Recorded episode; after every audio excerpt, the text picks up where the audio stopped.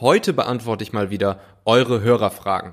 Wie kannst du vermeiden, dass du einem guten Bewerber ein Angebot machst, der dich dann ewig hinhält und sich schlussendlich aber für ein anderes Unternehmen entscheidet? Ich propagiere die ganze Zeit, dass Recruiting Chefsache ist. Wofür hast du dann eigentlich noch eine Personalabteilung? Wie findest du die besten Softwareentwickler und Techies? Und wie gehst du mit der Situation um, wenn ein Kandidat dir bereits zugesagt hat, aber die Kündigungsfrist in seiner aktuellen Firma so lang ist, dass es sich eigentlich nicht lohnt, auf ihn zu warten? Darum geht's jetzt. Viel Spaß!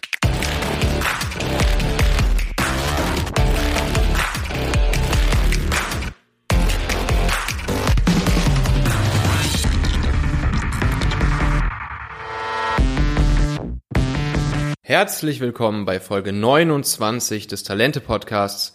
Die besten Mitarbeiter finden, führen und halten. Wenn du diese Folge hier spannend findest und denkst, dass sie auch irgendwer in deinem Bekannten- oder Kollegenkreis interessant finden könnte, dann kannst du dafür einfach den Link 29.talente.co an die Person schicken. Heute gibt's wieder eure Hörerfragen, auf die ich versuche zu antworten.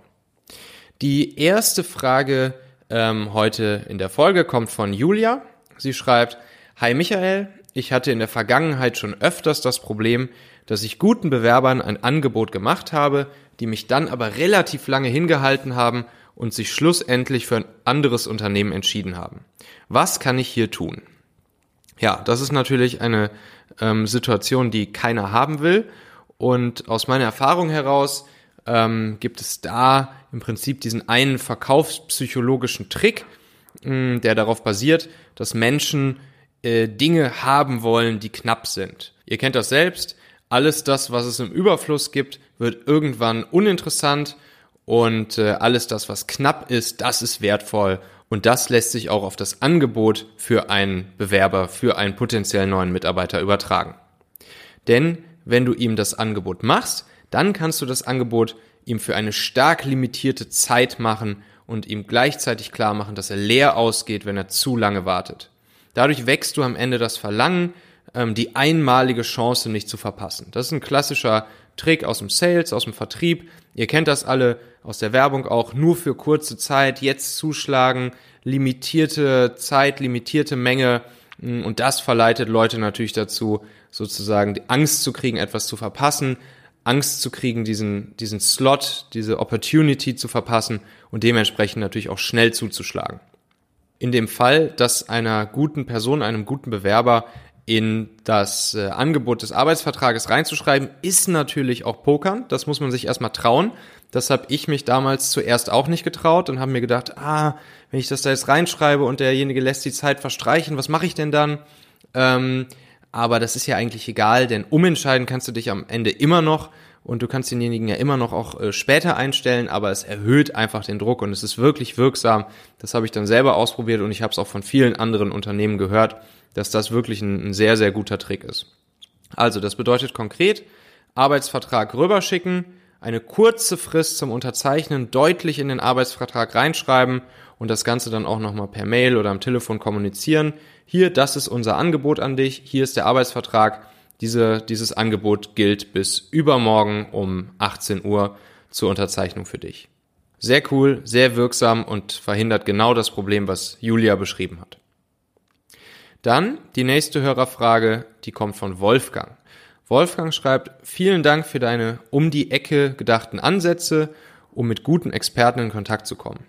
Allerdings kann ich mich nicht ganz mit deiner kategorischen Aussage anfreunden, dass Recruiting Chefsache sei. Wofür habe ich denn eine Personalabteilung in meiner Firma? Was ist deiner Meinung nach deren Job, wenn ich mich um alles selbst kümmern soll? Ja, genau. Das äh, zielt natürlich darauf ab, dass ich ähm, in, den, in einer der, der ersten Folgen oder auch in mehreren Folgen sehr oft ähm, betont habe, dass meiner Meinung nach Recruiting Chefsache ist. Und ähm, ja, dazu vielleicht mal einen kleinen Fun Fact, ein Zitat, was ich, was ich gehört habe. Larry Page, der Gründer von Google, soll mal Folgendes gesagt haben. 60 bis 80 Prozent meiner Zeit verbringe ich mit Personalfragen. Ich verdiene damit mein Geld. Angeblich hat Larry Page alle ersten 25.000 Mitarbeiter von Google persönlich kennengelernt vor der Einstellung und einmal abgecheckt, ob das die richtigen Leute sind für seine Firma. Ein ähnliches Beispiel habe ich auch ähm, selbst mitbekommen und zwar vom von einem C-Level und einem der ähm, Gründer von MyTaxi, der hat mir mal erzählt, dass er alle Mitarbeiter in seiner Firma, und ich glaube, MyTaxi hat mittlerweile was, 800 Mitarbeiter oder sowas, vor der Einstellung einmal kennengelernt hat und äh, auch hier sozusagen diesen Cultural Check gemacht hat, ob die Leute wirklich in die Firma passen und ob diese Person zu MyTaxi kommen soll. Also ihr seht, ähm, diese beiden ähm, sehr erfolgreichen Leute machen es vor. Es ist super wichtig. Mitarbeiter sind die wichtigste und wertvollste Ressource des Unternehmens und die Qualität und die Motivation und das Commitment der Mitarbeiter ist der kritischste Faktor für den Erfolg oder Misserfolg der Firma oder eines Produkts. Warum sollte das dann bitteschön nicht Chefsache sein, lieber Wolfgang? Ich kenne das auch aus meiner eigenen Zeit ähm, als Gründer und Startup-Unternehmer. Äh, bei uns bei Familionet war es so, dass wir drei Gründer, ähm, Hauke, David und ich, jeweils mindestens 50 Prozent unserer Zeit mit HR und Personalfragen verbracht haben. Wir waren ständig unterwegs, neue Leute kennenzulernen, die vielleicht irgendwann mal Mitarbeiter von uns werden könnten. Ähm, wir sind, wir haben Zeit damit verbracht, unser Netzwerk zu guten Experten und guten Leuten auszubauen, uns mit Leuten zu treffen, ähm, aber natürlich auch unser bestehendes Team zu motivieren, on track zu behalten, Prozesse zu verbessern äh, fürs Projektmanagement, ähm, Leadership-Tools zu implementieren, Feedback von unseren Mitarbeitern einzusammeln und umzusetzen. Ähm, unendlich wichtig war uns, dass wir ähm, das Beste aus unseren bestehenden Mitarbeitern herausholen und immer dafür sorgen, dass wir potenziell viele neue gute Mitarbeiter irgendwie zu uns holen können und irgendwie in der Pipeline haben. Das heißt natürlich nicht, dass es keine Personalabteilung geben soll. Natürlich ähm, haben Personalabteilungen auch ähm, wichtige, wichtige Aufgaben im Unternehmen zu tun. Aber, und da zitiere ich einen ein, eine Aussage, die ich, ähm, die ich von sozusagen anderen Unternehmern auch schon mal gehört habe, von unserem Mentor insbesondere damals. Mm, der hat gesagt, Mitarbeiter arbeiten im Unternehmen, Unternehmer arbeiten am Unternehmen. Und entsprechend lässt sich, glaube ich, auch so ein bisschen der Unterschied zwischen der Personalarbeit des Unternehmers, des Gründers, des Geschäftsführers selbst und der Personalarbeit der Personalabteilung der äh, People Management Abteilung im Unternehmen unterscheiden. Der Unternehmer arbeitet am Unternehmen, was HR und Recruiting und Talent Management angeht und die Personalabteilung arbeitet im Unternehmen, was HR, Recruiting und Talent Management angeht. Ich hoffe, das hilft dir hier schon mal weiter, Wolfgang. So, dann hat Dennis mir geschrieben. Dennis äh, hat mir eine längere Message geschrieben, aber ich habe hier mal sozusagen den Kern raus extrahiert und da steht drin, das Recruiting-Thema beschäftigt uns gerade in der IT wieder akut. Wir suchen Agentur, Freelancer oder neue Mitarbeiter, standortunabhängig, gerne remote. Unser Stack ist Python mit Django, JavaScript, GraphGL und damit realisieren wir aktuell unseren Marktplatz, der an unseren Online-Shop angeschlossen ist. Hm wir arbeiten nach aktuellen DevOps-Standards und Cloud-basiert. Vielleicht hast du eine Idee, freue mich über jeden Hinweis, Empfehlung oder Kontakt zu Mitarbeitern, Freelancern, Agenturen. Ja, ich habe Dennis schon ähm, persönlich in einer längeren Mail geantwortet, aber das Spannende ist ja eigentlich, ähm, das ist natürlich der Klassiker. Also ähm, jedes Unternehmen sucht im Prinzip gute Techies und Programmierer und die sind halt leider rar gesät und nicht arbeitslos. Gute Leute sind nicht arbeitslos. Und äh, ja, all die Tricks, die ich so in petto habe, um ähm, in Kontakt mit guten Leuten zu kommen, die behandle ich ja tatsächlich schon so in den ersten 20 Folgen meines Podcasts, würde ich sagen. Und die habe ich ihm dann auch einfach nochmal so aufgelistet und nochmal ganz kurz die einzelnen Themen zusammengefasst. Und deshalb mache ich das jetzt hier auch nochmal. Das System lautet ja immer ähm, die Zahl der Folge .talente.co. Da findet ihr jeweils ähm, die Folge nochmal und könnt sie euch nochmal anhören oder natürlich auch in Spotify und iTunes. Also, ich habe ähm, Dennis geschrieben, ob er mal versucht hat, gezielt etwas Tech-PR, ähm, zum Beispiel einen Techie-Blog-Artikel zu eurem Technologie-Stack, zu eurem Setup, zu eurem coolen Produkt in die Techie-Community zu verbreiten. Dazu ähm, habe ich ihm dann zum Beispiel meine Folge Nummer 11 empfohlen, wo es um Gastbeiträge geht. Ähm, also 11.talente.co, da findest du die Folge. Ähm, und auch die Folge 12, wo es um Blog- und Videocontent geht, ähm, mit dem man ebenfalls äh, gute Leute auf sich aufmerksam machen kann. 12.talente.co. Auch habe ich Dennis gefragt, ob er ähm, schon mal einen Techie von sich aus seiner Firma ähm, oder vielleicht auch seinen Tech-Mitgründer auf Meetups geschickt hat, wo er andere Techies trifft. Darüber, wie man das am besten anstellt, äh, spreche ich in Folge 9 zum Beispiel. Ähm, ich habe ihn auch gefragt, ob er ähm, auf einschlägigen Social-Media-Plattformen versucht hat, ähm, gezielt Techies anzusprechen. Folge 8, 8.talente.co. Ähm, und ich habe ihm auch empfohlen, dass er die Techies, die er kennt, als Influencer nutzen sollte, um tiefer in die Szene reinzukommen, um, um diese Techies, diese Influencer-Techies zu nutzen, sein eigenes persönliches Netzwerk aufzubauen. Da gibt's auch sehr coole Tipps und Tricks, die ich in Folge 6 einmal beschrieben habe. Auch natürlich immer nicht zu verachten, gerade in so einer Situation eines Startups, ähm, fitte Werkstudenten oder Praktikanten in die Firma zu holen und diese dann gegebenenfalls langfristig zu binden. Da gibt's auch einige Methoden, wie das besonders erfolgreich werden kann. Ähm, und darüber rede ich in Folge 16 dieses Podcasts. Ja, das Auslands gibt's gibt's auch noch. Ähm, habt ihr zum Beispiel schon mal ähm, eine Stellenausschreibung ähm, im Ausland ausgeschrieben? In Spanien zum Beispiel gibt's relativ viele ähm, Techies, die ähm, gerne auch in Deutschland zum Beispiel arbeiten oder auch remote aus Spanien gut und gerne arbeiten. Ähm, oder ob es Sinn für euch macht, mit ähm, zum Beispiel auch einer Agentur im Ausland zusammenarbeiten, zusammenzuarbeiten. Ich kenne da viele, die zum Beispiel in Polen Agenturen haben, mit denen sie sehr zufrieden sind. Ähm, da geht es in Folge 14 drum, 14.talente.co.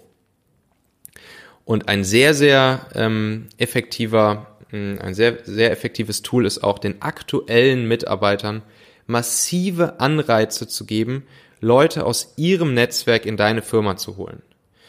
Ähm, Folge 17 empfehle ich dazu. Das ist wirklich eine der allerwertvollsten äh, Dinge, die ich in meiner eigenen ähm, Unternehmerlaufbahn so erlebt habe, denn alle Mitarbeiter kennen wiederum andere gute Leute aus alten Jobs etc. pp. Folge 17. Freelancer erstmal reinholen ähm, und dann versuchen, diese nach und nach von deiner Company zu überzeugen und zum Beispiel mit Anteilen oder über andere Tricks äh, zu festen Mitarbeitern zu machen. Folge 15, ebenfalls super interessant, super aussichtsreich, hat bei uns in der Firma auch schon zwei, dreimal geklappt. Ja, und generell auch hier wieder, gute Techies finden ist leider echt viel Arbeit, kann aber funktionieren, wenn man die richtigen Tipps und Tricks an der Hand hat und äh, Unternehmen können es besser als Headhunter und Personaldienstleister und es ist Chefsache, das richtig, richtig gut zu machen, aber dann klappt's auch. Sarah hat mir geschrieben. Sarah schreibt, Michael, wie gehst du mit der Situation um, wenn ein Kandidat zugesagt hat, zu dir zu wechseln, aber die Kündigungsfrist in der aktuellen Firma so lang ist, teilweise mehrere Monate, dass es sich eigentlich nicht lohnt, so lange auf ihn zu warten? Kennst du irgendwelche Möglichkeiten, sie aus ihrer Kündigungsfrist herauszubekommen? Ja, das ist tatsächlich so ein Trend. Es werden wirklich immer krassere Kündigungsfristen ähm, in die Verträge der, der guten Leute, der Experten, der Fachleute reingeschrieben. Also äh, wenn früher noch die meisten irgendwie drei Monate drinstehen hatten, ist es mittlerweile fast schon Industriestandard, ähm, entweder drei Monate zum Quartalsende reinzuschreiben. Also dann gibt es praktisch ja nur irgendwie viermal im Jahr die Möglichkeit, rauszukommen aus dem Vertrag als Arbeitnehmer. Äh, oder sogar mittlerweile sechs Monate, was ich öfters lese. Ich weiß ehrlich gesagt gar nicht, ob das überhaupt gesetzlich noch zulässig ist oder was da überhaupt zulässig ist, müsste man mal prüfen. Aber es kommt auf jeden Fall immer öfters vor, dass sogar sechs Monate drinstehen. Und ein Trick, den man da anwenden kann, ist, dass man äh, sofort anbietet, also zum Beispiel auch direkt in die Stellenausschreibung hereinschreibt, dass, äh, dass, dass du das Gehalt bis zu drei Monate zum Beispiel bei einer bestehenden Kündigungsfrist des Kandidaten übernehmen möchtest.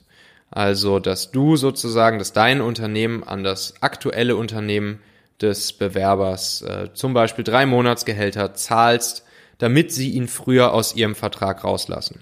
Das funktioniert tatsächlich sehr gut und das ist auch ein Anreiz natürlich für den jeweiligen Mitarbeiter, das dann auch so bei seiner Firma auf den Tisch zu legen und ganz ehrlich zu sagen, hey Leute, ähm, ich will früher aus meinem Vertrag raus, drei Monate, sechs Monate, das ist mir ein bisschen viel, aber dafür zahlt die neue Firma euch auch so und so viele Monatsgehälter, damit ich hier früher rauskomme.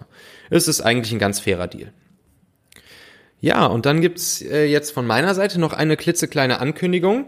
Ich werde nämlich in Kürze auch mit Interviews in diesem Podcast anfangen. Äh, bisher habt ihr mich ja hier immer nur alleine quatschen gehört, ähm, aber ich habe mir da ein ganz, ganz cooles Konzept ausgedacht. Und zwar ähm, möchte ich insbesondere Gründer, Unternehmer, Führungskräfte von Unternehmen hier interviewen, die das Thema Talentmanagement richtig gut in ihrer Firma hinkriegen. Also die zum Beispiel einen ausgefall ausgefallenen, äh, trickreichen Recruiting-Prozess bei sich implementiert haben, mit dem sie sehr erfolgreich sind. Oder die einen ausgefeilten Auswahlprozess der Bewerber haben.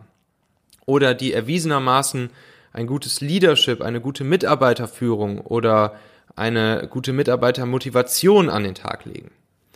Und äh, dafür möchte ich jetzt starten, indem ich äh, solche Gründer, Unternehmer, Führungskräfte von Unternehmen interviewe, die mindestens mal zum Beispiel vier Sterne bei Kununu haben. Und äh, da habe ich ähm, jetzt in, in Kürze auch schon vier sehr coole ähm, Interviewkandidaten am Start. Ich kann die Namen jetzt natürlich noch nicht verraten, aber das sind auf jeden Fall allesamt hochkarätige äh, Interviewpartner, die euch sehr gefallen werden. Also zum Beispiel ist die Personaldirektorin eines bekannten Großkonzerns ähm, dabei und ähm, ja, lustigerweise hat tatsächlich dieser Konzern wahrscheinlich als einziger äh, in Deutschland ähm, eine sehr, sehr gute Konuno-Bewertung. Und das ist natürlich jetzt mal spannend zu hören, wie man das als Konzern hinkriegt. Ich habe auch äh, Gründer und CEOs von Startups und mittleren Unternehmen dabei, die ebenfalls bekannt sind für ihr perfektes Personalmanagement und ähm, ihre guten Prozesse, was das Ganze angeht und ihre zufriedenen Mitarbeiter. Ich habe auch einen ehemaligen Recruiter ähm, als Interviewpartner dabei, der uns einmal die ganz einfachen und effektiven Tricks erzählen kann, wie Headhunter und Personalberater eigentlich an die guten Leute kommen und wie auch jedes Unternehmen diese Tools ganz easy selbst anwenden kann und damit wahrscheinlich noch deutlich erfolgreicher ist und viel günstiger wegkommt. Also in dem Sinne, freut euch auf die nächsten Folgen. Wenn ihr Fragen an mich habt, gerne immer an michael.talente.co. Wenn ihr Ideen für coole Interviewpartner habt, die so in dieses Raster fallen, was ich gerade beschrieben habe, immer her damit. Ich freue mich natürlich auch darüber, wenn du mir eine kurze Bewertung, ein paar Sternchen da lässt auf iTunes und meinen Podcast auf Spotify oder iTunes abonnierst. Und ähm, ja, ansonsten bis zum nächsten Mal. Vielen Dank. Ciao.